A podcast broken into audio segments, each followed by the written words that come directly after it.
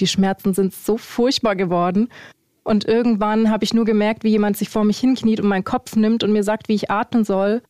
Und ähm, als es besser war, sagt sie zu mir, warum sind Sie hier? Und ich gesagt, ich glaube, ich habe eine Blasenentzündung. Und dann war die ganz süß und hat furchtbar gelacht und gesagt, also ich weiß nicht, ob sie eine Blasenentzündung haben, aber sie haben gerade Wehen.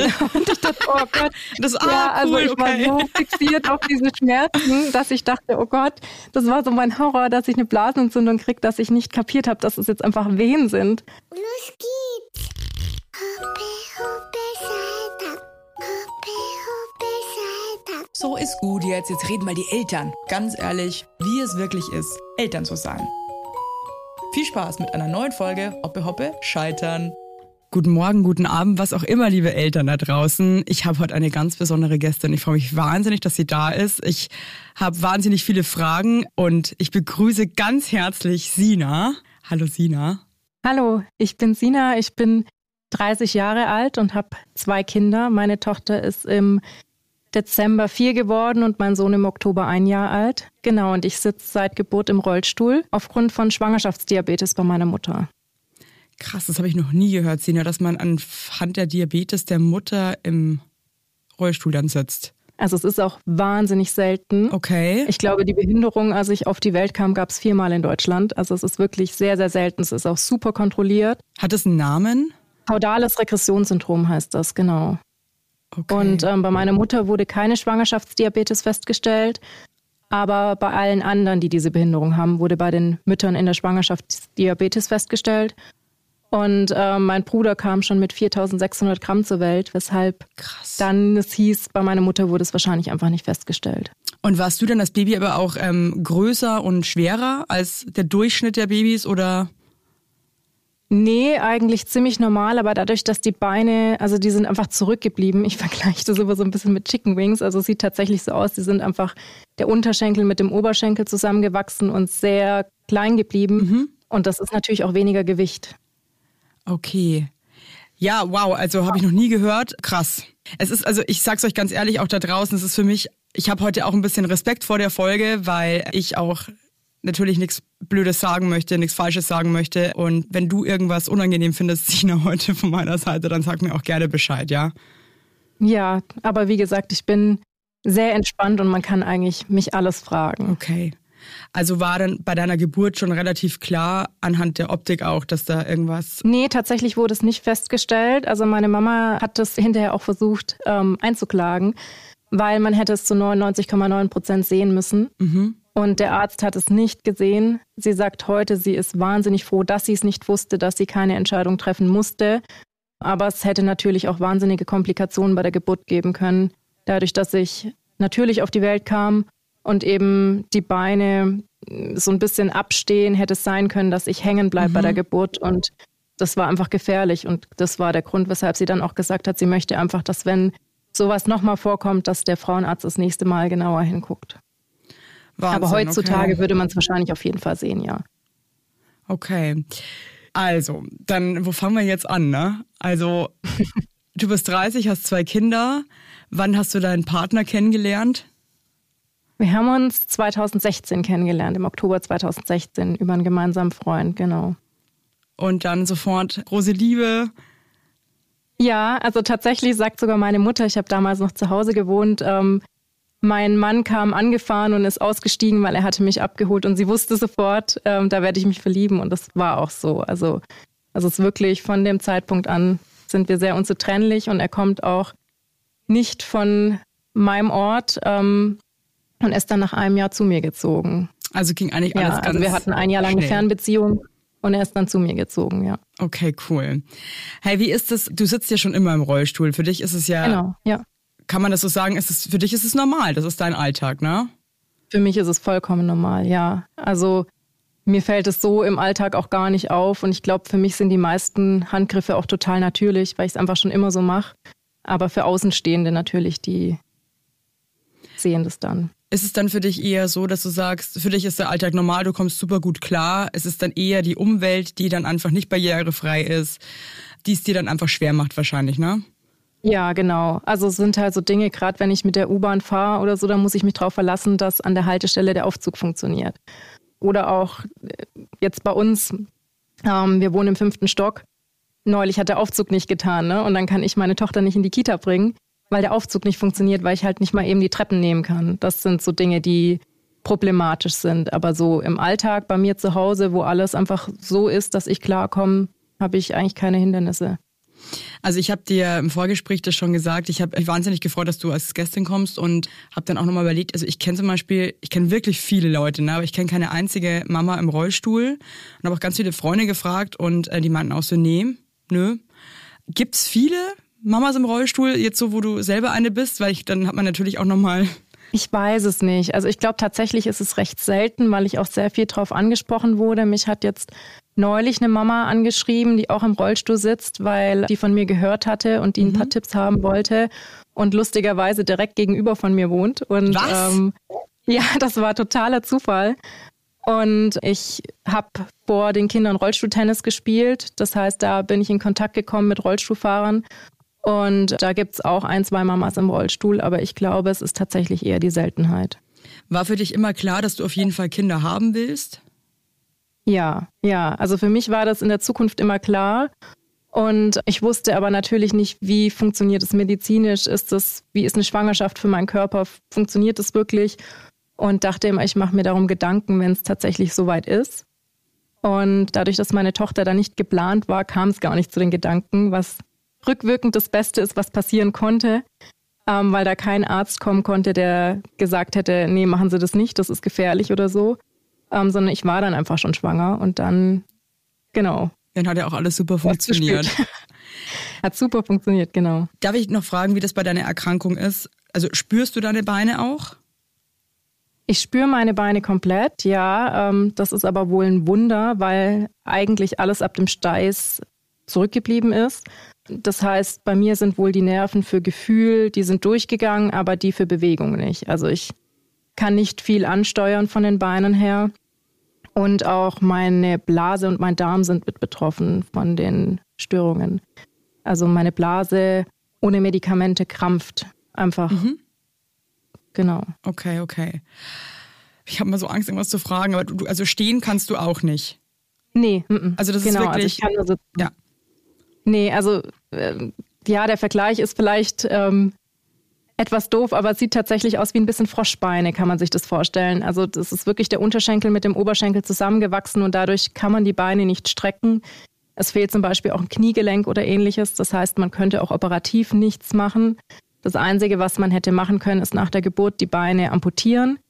Aber man hätte mich trotzdem nicht mit Prothesen versorgen können, weil die Beine ja nach vorne weg und dann runter gehen und eben also wirklich wie ein Froschschenkel und nicht nach unten hinweg. Das heißt, dadurch, dass auch die Bewegung fehlt, mir hätten die Prothesen nichts gebracht.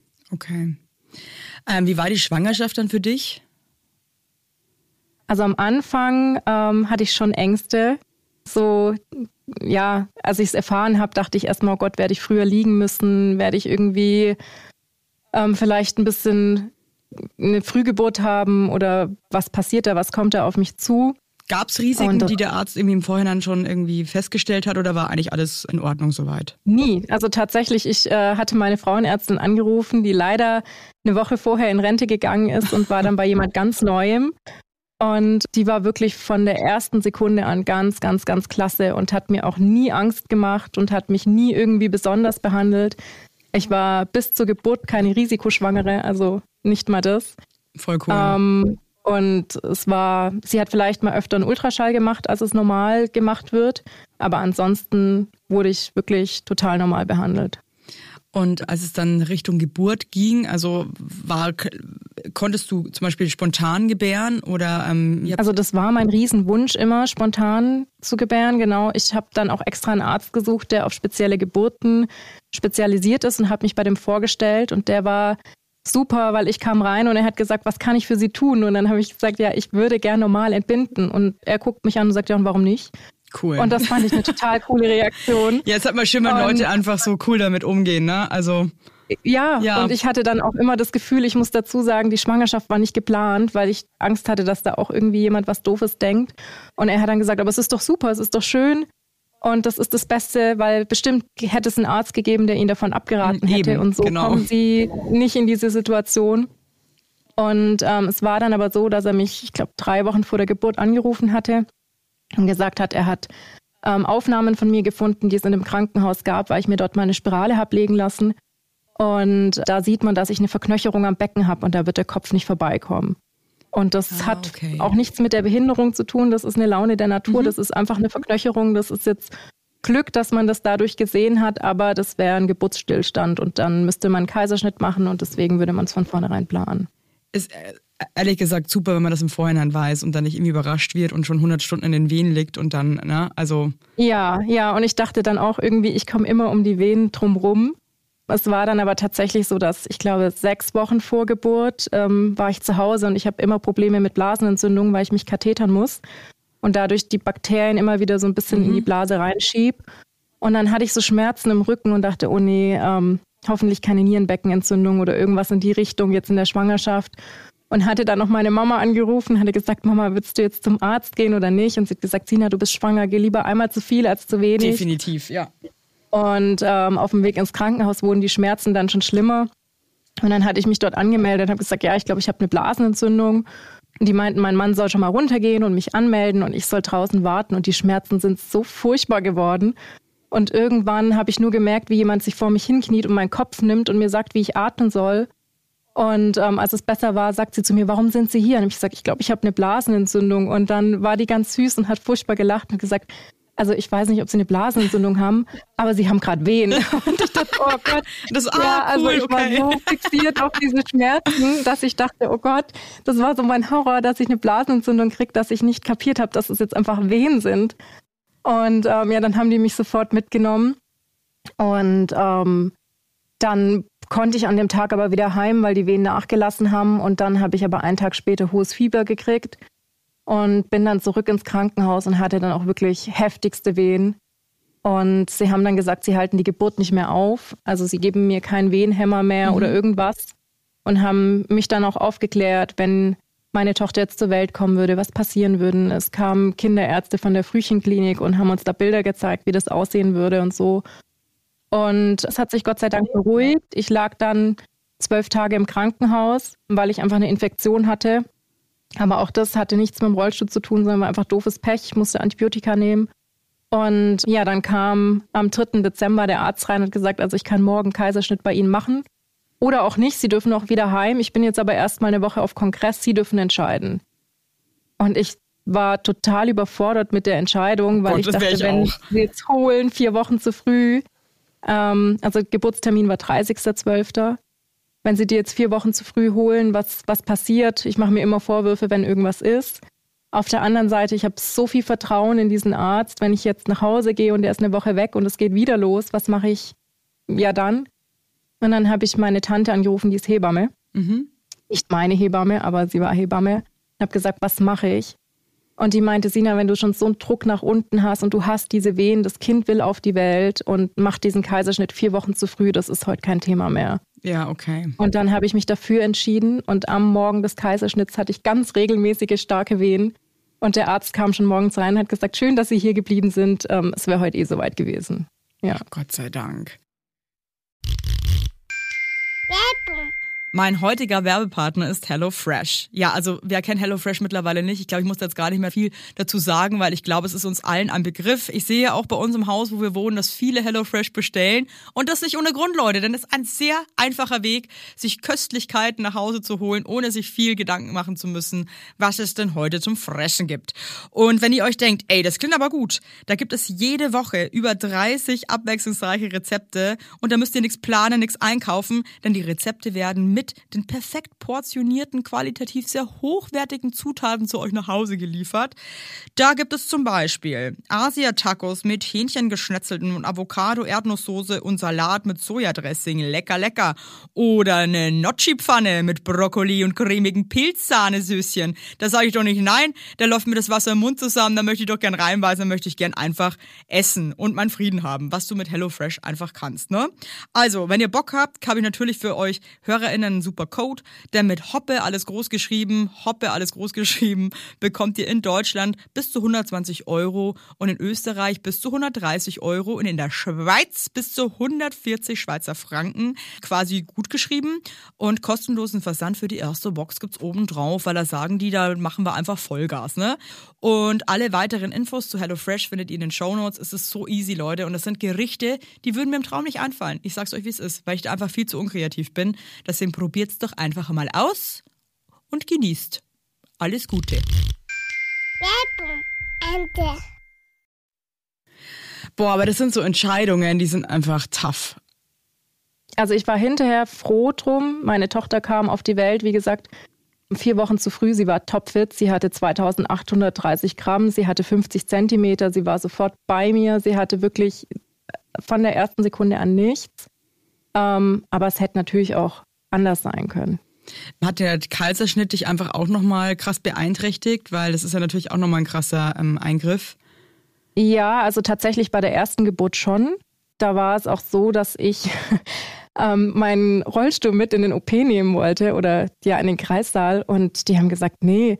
Und auch mein Mann hat dann auf mich eingeredet, hat gesagt, lass den Rollstuhl da. Und ich gesagt, aber wie komme ich wieder zurück?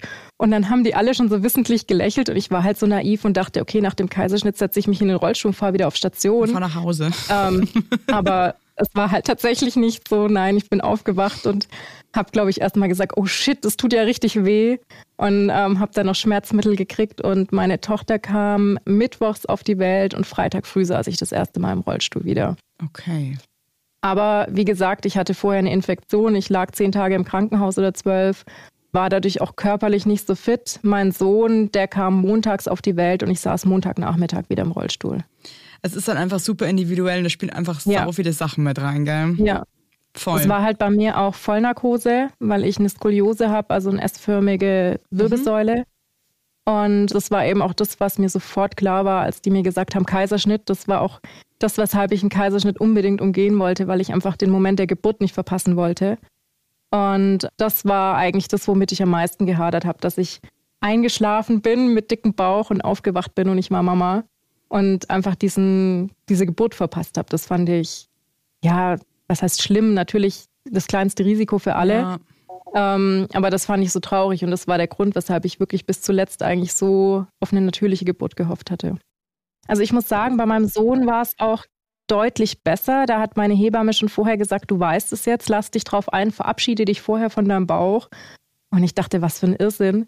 Ähm, und sie meinte aber, mach das ganz bewusst wirklich, nimm dir Zeit, verabschiede dich von deinem Bauch. Und das hat wirklich geholfen. Und da war es, ich wusste vorher, okay, ich gehe jetzt in diesen OP rein. Ich habe im OP nochmal meinen Bauch gestreichelt und habe mich so richtig innerlich davon verabschiedet. Und da war es dann einfach auch besser und in Ordnung. Ja, das ist das Gute bei zweiten oder bei mehreren Kindern, weil man weiß schon so ein bisschen, was auf einen zukommt halt, ne? Ja. Also ich habe bei der zweiten Geburt auch viel anders ob gemacht. Ob es mir mehr Angst machen soll oder ob es mich beruhigen soll. Ja, same. Aber trotzdem muss ich sagen, glaube ich, war die zweite Geburt für mich ich konnte mich da irgendwie viel mehr darauf einlassen, weil ich irgendwie schon wusste, was passiert so. Ja, ja. doch, so war es bei mir auch. Also wie gesagt, ich war hinterher viel, viel schneller auch wieder fit und wusste, welche Bewegung kann ich machen, wie muss ich mich in den Rollstuhl setzen, wo muss ich vielleicht auch mitheben, ähm, dass es nicht so weh tut. Und dadurch war ich einfach ja viel schneller zurück. Hey, und du machst einfach alles mit den Händen, ne? Ja.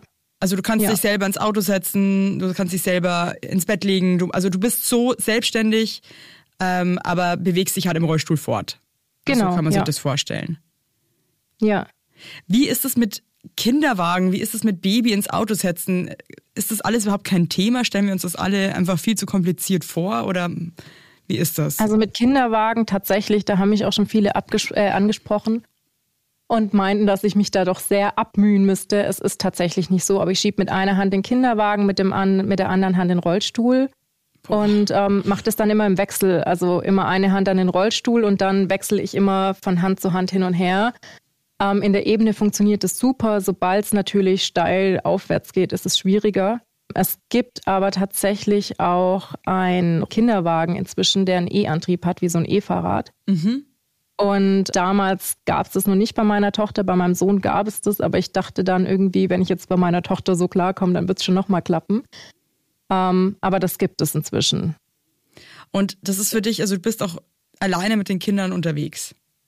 Ich bin alleine mit den Kindern unterwegs, genau. Also gerade auch zum Auto, da mache ich so, dass ich meinen Sohn, weil er noch kleiner ist, über den Kofferraum einlade, weil ich einfach nicht dicht genug an den Sitz ranfahren kann, dass ich ihn darüber gehoben bekomme. Ich habe kein Kreuzbein und kein Steißbein. Das heißt, ich sitze nur aus Muskulatur. Und wenn ich mich irgendwie zu weit nach vorne lehne oder Gewicht nach vorne habe, dann kippe ich einfach vorn über. Mhm. Und deswegen mache ich den Kofferraum auf, habe hinten einen Sitz umgeklappt und setze mich in den Kofferraum mit ihm und setze ihn dann in seinen Sitz rein. Aber das und, sind für dich ähm, mittlerweile wahrscheinlich auch alles Hand, Handgriffe und Bewegungen, die halt einfach deine Routine sind, ne? Genau, ja, doch, es ist Routine. Ähm, man muss aber sagen, wir wohnen auch wirklich perfekt, sodass ich gar nicht so viel das Auto brauche. Also mhm. wir haben Einkaufsläden direkt vor der Tür, wir haben die Kita direkt vor der Tür, wir Darf haben. Ich wohnt ihr in der Stadt oder am Land? Am Rand eher, aber es ist schon sehr städtisch in okay. dem Bereich, wo wir wohnen. Also es wurde neu gemacht, man darf diesen Bereich mit Autos gar nicht befahren. Ähm, also das Baujahr 2016.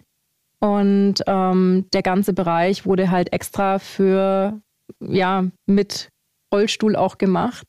Ähm, und ich vermute, das ist auch der Grund, weshalb ich da diese Mama im Rollstuhl kennengelernt habe, weil es einfach dort perfekt ist mit Rollstuhl, weil alles eben ist, weil Geil. alles vor der Haustür ist. Ähm, ich frage jetzt einfach wild drauf los. Gerade wenn die so zwei sind, ne? Oder so eineinhalb, die fangen an zu gehen. Und es ist eigentlich Pain in the Ass, mit denen auf die Straße zu gehen, weil die nur Quatsch machen. Also die hören nicht wirklich, die laufen in die verschiedensten Richtungen auf die Straße. Wie ist es, wenn man dann einfach nicht schnell hinterherlaufen kann oder wenn die irgendwo hinlaufen, wo man vielleicht nicht hinterherkommt? Also was machst du in solchen Momenten? Also tatsächlich dachte ich immer, bis meine Tochter auf die Welt kam, ich kriege einfach ein Kind, das versteht das mit Rollstuhl und es läuft nicht weg. Mhm. Ähm, aber mein, meine Tochter hat mich eines Besseren belehrt, weil die wirklich, also die hat richtig Hummel im Po und die ist richtig wild und die testet ja. natürlich auch Grenzen. Und ein Kind halt, ne? Also, ja, ja. bisher funktioniert es aber wirklich sehr, sehr gut. Es gab natürlich Momente, gerade so mit anderthalb auf dem Spielplatz. Mhm. Das fand ich schwer. Wenn sie da irgendwie wohin wollte. Ich komme natürlich mit dem Rollstuhl nicht über den Sand und ich kann dann nur rufen, aber wenn dann da eine Hängebrücke ist und sie meint, da jetzt drüber laufen zu müssen, obwohl sie das noch nie gemacht hat, ähm, da war es aber immer so, dass wir wohnen so, dass da eigentlich immer irgendjemand ist. Zur Not habe ich jemanden gefragt und habe gefragt, können Sie kurz nach meiner Tochter gucken, die möchte da gerade drüber laufen. Und ähm, entweder war sie dann so eingeschüchtert, dass da jetzt jemand Fremdes kam, dass sie doch zurück zu mir kam, oder sie hat es halt mit demjenigen gemacht. Aber man muss sich dann halt einfach trauen, jemanden anzusprechen. Und bisher hat auch nie jemand seine Hilfe verweigert. Also das ist noch nie eine blöde Situation? Nee, nee. Also klar an der Straße, das wäre jetzt was, wo ich mehr Respekt vor hätte. Da habe ich meine Tochter einfach auch wirklich lange im Kinderwagen gelassen. Also die war ja zweieinhalb Jahre, würde ich schon sagen, dass sie, wenn ich an die Straße gegangen bin, habe ich sie einfach im Kinderwagen festgeschnallt. Einfach weil ich auch Angst hatte, sie macht jetzt einfach einen Schritt vor und wir wohnen, wie gesagt, da wo wir wohnen, dürfen auch keine Autos drauf fahren. Das ist natürlich auch klasse, sodass sie da recht befreit rumspringen kann. Und bist du dann viel alleine unterwegs oder guckst du schon, dass du deinen Alltag so gestaltest, dass du irgendwie Unterstützung hast? Also mein Mann, wir haben schon das klassische Rollenbild, dass mein Mann arbeiten ist und ich mit den Kindern alleine zu Hause bin mhm. und ähm, den Tag auch alleine mit den Kindern mache. Meine Mama ist, beruflich? Mein Mann ist Physiker. Okay. Der hat seine Doktorarbeit gemacht, jetzt während ich schwanger war noch und hat die dann abgeschlossen, kurz vor der Geburt von meinem Sohn, ja. Und du, das habe ich vorher gar nicht gefragt. Ich bin Redakteurin. Okay. Bei was? Darfst du es verraten oder ist es top secret? Äh, nee, ist nicht top secret. Ähm, das ist eine Website, die sich ähm, mit ästhetischer Medizin befasst. Ich wollte immer in den medizinischen Bereich gehen, weil ich das einfach wahnsinnig spannend fand. Und ähm, das irgendwie mit dem Schreiben zu verknüpfen, war immer mein Ziel. Ja, ästhetische Medizin geht ja auch gerade richtig steil, ne? ja, vor allem ist es ein Thema, dass man, ähm, worüber man schreiben kann, ohne dass man Medizin studiert hat. Weil es einfach, man schreibt es für den Endkunden und nicht für einen anderen Arzt, weil das wird von demjenigen selbst bezahlt, der erkundigt sich selbst und ähm, in den anderen Bereichen ist es oft ja, dass es den Endkunden, also Darmspiegelung oder so, das interessiert jetzt eigentlich denjenigen, der die kriegt, der erkundigt sich da jetzt nicht drüber. Müsste ich, by the way, auch bald mal wieder machen, aber gut. Wirst du oft angesprochen auf der Straße? Ja, ja, sehr oft. Vor allem, wenn ich mit den Kindern alleine unterwegs bin. Wenn meine Mama dabei ist oder mein Mann dabei ist, dann irgendwie nicht. Wenn ich alleine bin, werde ich sehr, sehr viel angesprochen. Ja, also du sagst ja selber, du kennst auch nur noch eine Frau, ne? Ja. Die im Rollstuhl sitzt und Mama ist. Und das ist einfach besonders. Ich glaube, viele trauen sich es halt auch einfach nicht zu. Oder ja, denken, es funktioniert nicht. Also die Mama, die jetzt im Rollstuhl sitzt, das weiß ich von ihr. Ich wusste nicht, dass es das gibt. Die hat eine Elternhilfe. Die kommen morgens und bleiben bis abends, solange ihr Mann arbeiten ist und helfen ihr mit dem Kind. Ähm, das wusste ich nicht, dass es gibt, wollte es auch nicht, weil ich finde den Alltag mit Kind sehr privat und wenn dann da irgendwie mhm. Leute von außen kommen, ich wollte es einfach nicht, aber ich habe es eben auch so hinbekommen, dass ich es nicht gebraucht habe. Hast du es von vornherein eigentlich so hinbekommen, weil du, das ist ja dein Leben so schon immer? Weil ich denke mir ja nur manchmal so, als Mama zu werden oder Eltern zu werden, ist so krass, man ist so erschöpft auch teilweise, ne, weil die Nächte auch einfach beschissen sind. Aber wahrscheinlich ist es bei dir einfach so wie vorher, weil du, also du bist es ja so gewohnt schon immer, ne? Ja, und man wächst rein. Also witzigerweise habe ich mir in der Schwangerschaft nie Gedanken darüber gemacht, wie das tatsächlich ist, wenn das Kind auf der Welt ist, sondern nur um die Schwangerschaft, ob es da irgendwelche Komplikationen gibt und dachte, das hinterher, das wupp ich schon. Und es war dann, als wir mit äh, unserer Tochter aus dem Krankenhaus nach Hause kamen, ähm, war mein Mann vier Wochen noch mit zu Hause und da habe ich ihn einfach auch viel machen lassen, was natürlich schön ist und ich hatte natürlich auch einen frischen Kaiserschnitt und da dachte ich mir schon manchmal, Mann, wenn der wieder arbeiten geht, wie soll das werden? Aber in dem Moment, wo er weg war, habe ich mich eben auch getraut, Dinge zu machen. Das denkt sich aber halt jede Mama, gell? Das ist halt wirklich ja. so.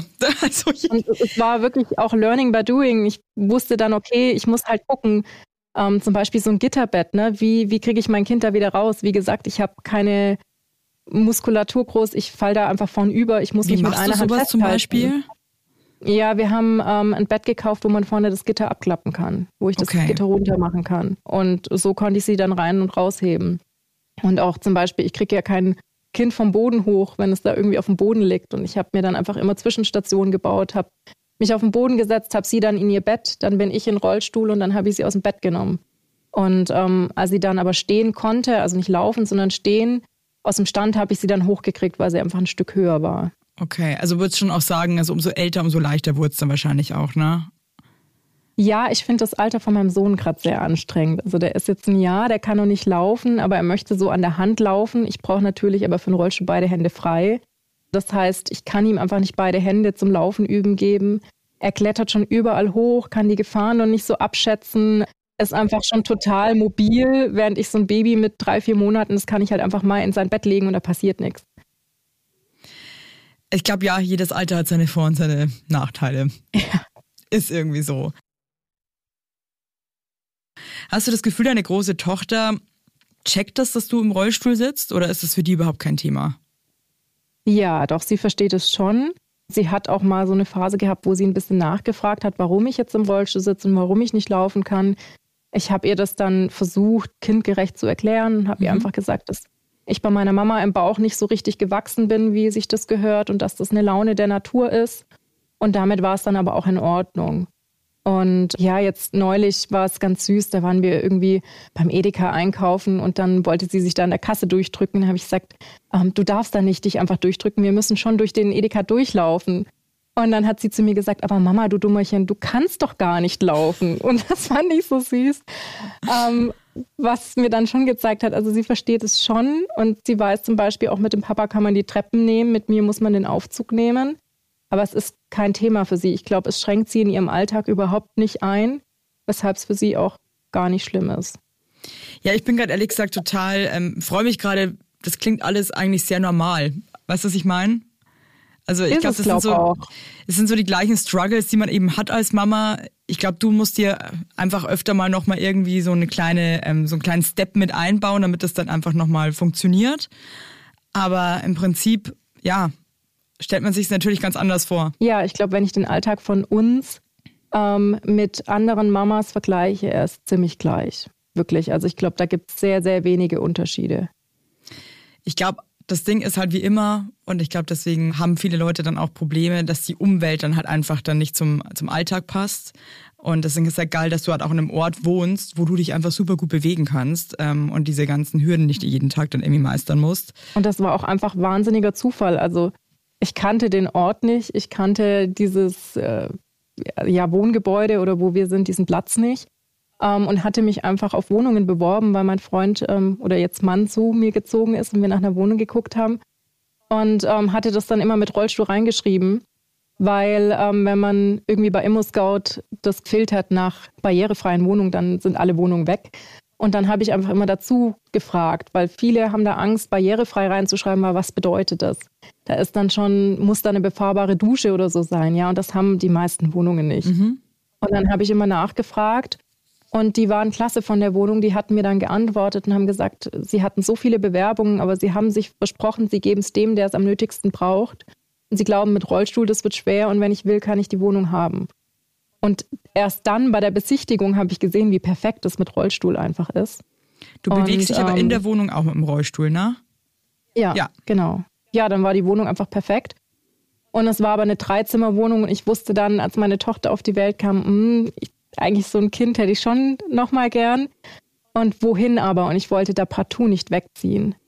Und dann hatte ich am Spielplatz eine Mama kennengelernt und hatte der das erzählt und hat sie gesagt, ach, wir haben hier eine Vierzimmerwohnung direkt gegenüber von euch und wir bauen gerade ein Haus und wenn es fertig ist, wenn du willst, wir schlagen euch als Nachmieter vor.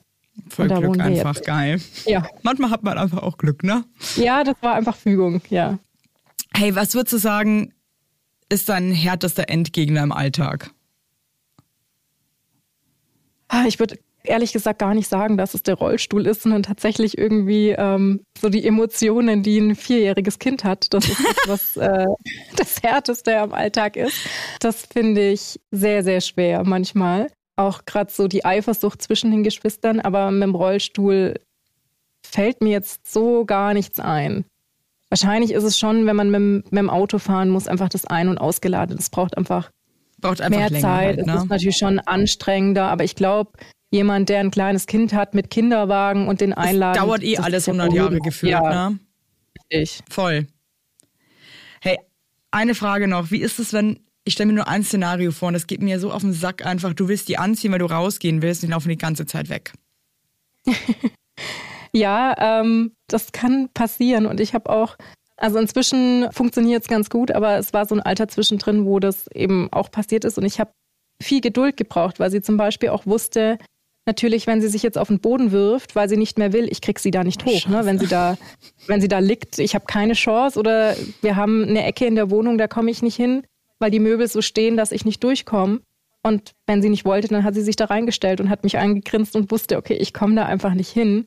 Aber bisher sind wir immer noch nach Hause gekommen und ich muss es dann halt aussitzen und muss es halt ganz viel über Sprache einfach lösen und kann sie halt nicht einfach schnappen, und heimziehen. Also natürlich auch, wenn wir auf dem Spielplatz sind und ich sage, wir gehen jetzt heim und sie sagt nö, ähm, dann muss ich das über Sprache klären und kann nicht einfach sagen doch und losgehen. Ja, versuche ich eh immer zu vermeiden, weil ich finde, dieses Theater dann nach Hause lohnt sich einfach gar nicht. Ich finde, dann irgendwie nochmal ein bisschen Zeit zu investieren am Spielplatz, um zu erklären, ein bisschen geduldig zu sein, lohnt sich, finde ich, mehr als ein schreiendes Kind nach Hause zu schleppen. Also ja, und wie gesagt, wir sind ja auch immer zu Hause angekommen. Also es gab jetzt noch nie, dass ich irgendwo war und dachte, shit, wir kommen hier nicht mehr los. Es hat halt manchmal ein bisschen länger gebraucht, sie dann zu überzeugen und mit ihr zu reden und ihr zu erklären, warum wir jetzt gehen müssen. Ähm, aber bisher sind wir immer wieder zu Hause gelandet. Wir Gott sei Dank auch. Auch wenn ich mir ab und zu schon dachte, so, okay, irgendwie wahrscheinlich werden wir hier verenden hier am Spielplatz, keine ja. Ahnung. War für dich sofort klar, du bist ein zweites Kind, habe ich ganz gerade rausgehört. Also vorher tatsächlich, da wollte ich erstmal dieses eine Kind und dachte, ich sehe dann, wie es ist, wie komme ich klar. Und ähm, als sie auf die Welt kam, dachte ich sofort, oh, ich will das nochmal erleben und wie schön. Und das war irgendwie, ja, so im ersten Rausch der Hormone auch. Und es ist aber dann geblieben. Und da war mein Mann eher so am Anfang, dass er gesagt hat, nee, und das packe ich nicht. Noch ein zweites, und, okay. Ja, und ähm, irgendwann hat er dann gesagt, doch, doch, jetzt könnte ich mir das vorstellen. Und ähm, zehn Wochen später war ich in der zehnten Woche schwanger. Also es Krass. hat dann auch sofort funktioniert. Und ja, das sollte dann einfach so sein. Mann, ich bin jetzt gerade irgendwie, fällt mir gerade so voll, der, voll die Last von den Schultern, weil ich weiß nicht warum, irgendwie warum geht man manchmal so schwer? Also, wie nimmst du das von deiner Umwelt? Hast du das Gefühl, dass die Leute krass Hemmungen haben, was zu fragen, auf dich zuzugehen? Oder hast du das Gefühl, dass das ähm, sehr offen ist? Es kommt drauf an. Also manche sind sehr offen und manche, das mag ich persönlich nicht so, begegnen mir mit sehr viel Mitleid. Das finde ich mhm. immer also das, das sind oft gerade ältere Leute, die dann kommen und sagen, oh, sie haben so ein schweres Leben und auch wie furchtbar und wie schlimm. Okay, krass. Und ich denke mir immer, aber ich bin ja sehr, sehr glücklich in meinem Leben. Also ich habe zwei wunderbare Kinder, ich habe den Mann gefunden, mit dem ich mein Leben verbringen möchte.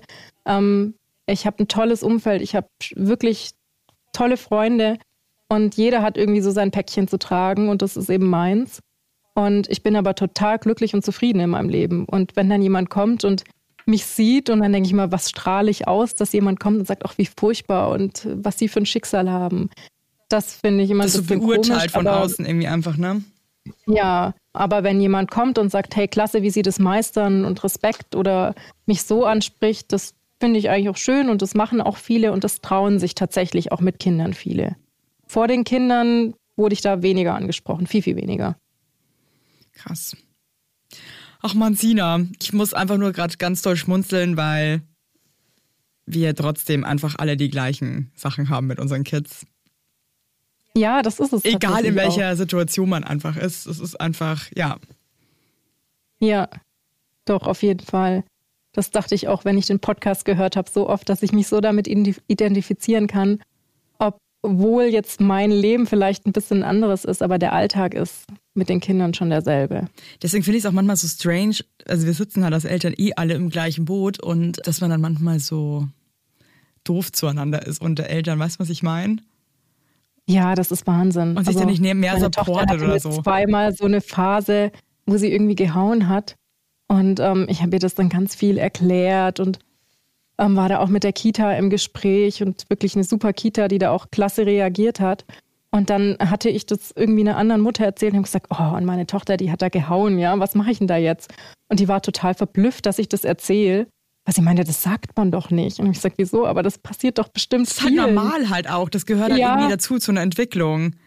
Richtig. Und da habe ich das das erste Mal so richtig gemerkt, dass man halt die anderen auch so verurteilt, wenn die was erzählen und das finde ich eigentlich total schade. Ja, aber finde ich lustig, weil genau dieses Thema hatte ich vor kurzem auch. Und zwar, meine kleine Tochter hat ihre eigentlich Lieblingsfreundin in der Kita, also meine kleine Tochter ist jetzt fast zweieinhalb, in den Oberschenkel gebissen. Und dann habe ich beim Abholen, hat die Erzieherin hat zu mir gemeint, so Mann, ey, also Evelyn, die ist gerade echt auf Zunder, die hat heute die andere so krassen Oberschenkel gebissen. Ich war nur so, Gott, scheiße, das ist unangenehm. Und dann kamen die Eltern und die Oma von ihr und dann meinte ich so, hey Leute, es tut mir total leid, aber äh, meine Tochter hat ähm, eure Tochter heute ins Bein gebissen. Und die waren zum Beispiel so voll cool. Die waren so, und, und meine Tochter stand daneben, meinte nur noch so, Entschuldigung, hat sich dann irgendwie noch entschuldigt. Und die waren, die haben so richtig cool reagiert und meinten halt so, ja gut, so what, so ist es eben, ja. Also das ist halt, das ist, das gehört irgendwie dazu. Hab's aber eben auch schon anders erlebt, dass die dann so, so beleidigt waren, wo ich mir dachte so, ja, okay, was soll ich jetzt machen? Also ich habe meinem Kind das auch erklärt. Ich habe dann auch nochmal gemeint, du gehst bitte hin und entschuldig dich nochmal. Das ist einfach nicht cool. Aber die waren dann so richtig ein bisschen eingeschnappt, hatte ich das Gefühl. Ja, also bei uns gab es tatsächlich auch Eltern, die sich dann über unsere Tochter bei der Kita-Leitung beschwert haben. Und da hatte ich mich so wahnsinnig drüber aufgeregt, weil ich dachte, komm doch auf mich zu und wir klären das. Ähm, das ist ein zweijähriges Kind oder sie war noch nicht mal ganz zwei. Ja. Und sie hat es sicherlich nicht böswillig gemacht. Und was lernt dieses zweijährige Kind daraus, dass man zur Kita-Leitung geht? Also was lieben wir? Ne, da muss man mit dem Kind ins Gespräch gehen oder sonst was. Aber die Kita-Leitung, das fand ich damals sehr daneben. Das ja, also das muss ich auch wirklich sagen. Das sagt doch, vor allem was es ich mal mehr. Natürlich ist es nicht geil, wenn ein Kind irgendwie mal gehauen wird, aber das gehört. Also dein Kind wird halt auch mal hauen, so ist es eben. Also ich meine, das sind halt Kinder, Richtig, die probieren also sich aus. Ich auch schon mit einer Bissspur heim, wo ich dachte, wow, aber das ist halt, Kinder tragen Konflikte oft noch so aus und es ist, gehört halt eben dazu. Man muss ihnen halt dann gut erklären, dass es nicht in Ordnung ist, dass Gewalt keine Lösung ist, aber am Ende des Tages ist es halt trotzdem normal, dass sie es halt einfach ausprobieren. Also und die Kinder selber sind gar nicht nachtragend. Also ich finde das so süß. Ähm, der beste Freund von meiner Tochter, die sind wie ein altes Ehepaar, die können sich streiten und die lieben sich, aber wie schnell die sich wieder versöhnen, wenn die irgendeinen Streit haben und die sind überhaupt nicht nachtragend. Und das ist ja das Schöne bei denen, das sind eigentlich die Eltern, die dann eher nachtragend sind. Eigentlich total und was auch schön ist, ist, wie schnell man dann einfach eigentlich auch nicht mehr befreundet ist.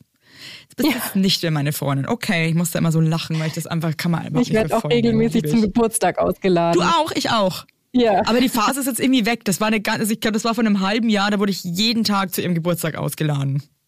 Ja, doch, das äh, hatten wir auch. Und einmal habe ich mir den, die, die Freiheit erlaubt zu sagen, du ganz ehrlich, du weißt schon, dass ich den eigentlich auch ausrichte, gell? Ja. Ja, ja ich ähm, habe auch oft gehört, jetzt ähm, bist du nicht mehr mein Freund. Ja, auch geil. Ich, sag, ich, bin eh deine Mama. Ja, dann bist du nicht mehr meine Mama. Dann sage ich doch, deine Mama, die bin ich immer. Oh Mann, ey. Und dann zu sagen, so, oh, da bin ich jetzt aber, ich bin so gern deine Mama und so. Ich muss, ja, ja es, ist, es ist einfach, es ist der Wahnsinn. Was ist bei euch sonst ja. gerade noch phasenmäßig so auf dem, auf dem Fahrplan? Ja, eben gerade Emotionen sind sehr stark. Und ich habe tatsächlich zwischen den Geschwistern nicht so mit Eifersucht gerechnet. Mhm. Ähm, also meine Tochter macht jetzt meinem Sohn gegenüber nichts, aber wenn er dabei ist, dann macht sie viel Blödsinn, damit sie Aufmerksamkeit kriegt. Jetzt nichts Schlimmes, aber sie ist dann halt lauter und wilder und aufgetreter. Und da dachte ich am Anfang irgendwie, das ist so eine Phase, die verschwindet wieder ganz schnell. Ähm, jetzt ist er ja aber schon ein Jahr. Und ähm, damit habe ich irgendwie überhaupt nicht gerechnet, weil ich habe auch einen Bruder, und wir waren wirklich ein Herz und eine Seele. Und ich glaube, ich erinnere mich nicht an eine Situation, wo wir uns jemals gestritten hätten als Kinder oder wirklich? eifersüchtig gewesen wären. Okay, krass. Also ich erinnere mich an viele Momente mit meiner Schwester, wo wir uns ordentlich die Fresse poliert haben.